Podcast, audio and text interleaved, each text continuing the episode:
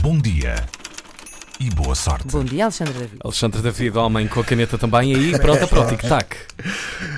Ora bem, bom dia. Era para ser uma simples festa, apenas mais uma, de estudantes em Coimbra, só que o cartaz que anunciava a dita festa era, digamos que, talvez um bocado excessivo, já para não ir mais longe, e a coisa acabou por dar para o torto. Passando a explicar, estamos a falar de um convívio da tertúlia Capas e Copos, supostamente um movimento que se dedica às praxes da vida dos estudantes em Coimbra.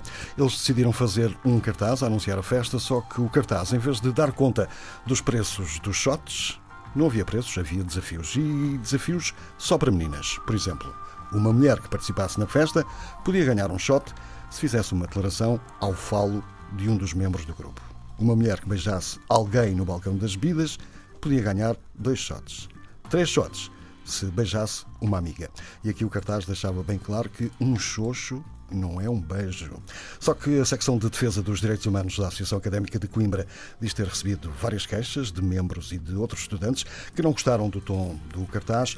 O cartaz foi publicado no Facebook e afixado no local da festa e aconteceu no, a festa aconteceu no passado dia 11. Só que a tal secção de direitos humanos acabou por marcar uma reunião para discutir o assunto e depois fez chegar ao Facebook uma declaração de repúdio contra o cartaz. A mesma secção diz que estamos perante uma ofensa aos direitos da mulher enquanto pessoa humana, uma vez que o corpo feminino é tratado como uma moeda de troca com o único objetivo de entreter os homens. Diz ainda a tal declaração de repúdio que o conteúdo exposto no cartaz reforça os estereótipos e a violência de género, a reprodução de mensagens sexistas, a subordinação da mulher e do seu corpo. E conclui, de forma definitiva, não há mais tolerância para isto.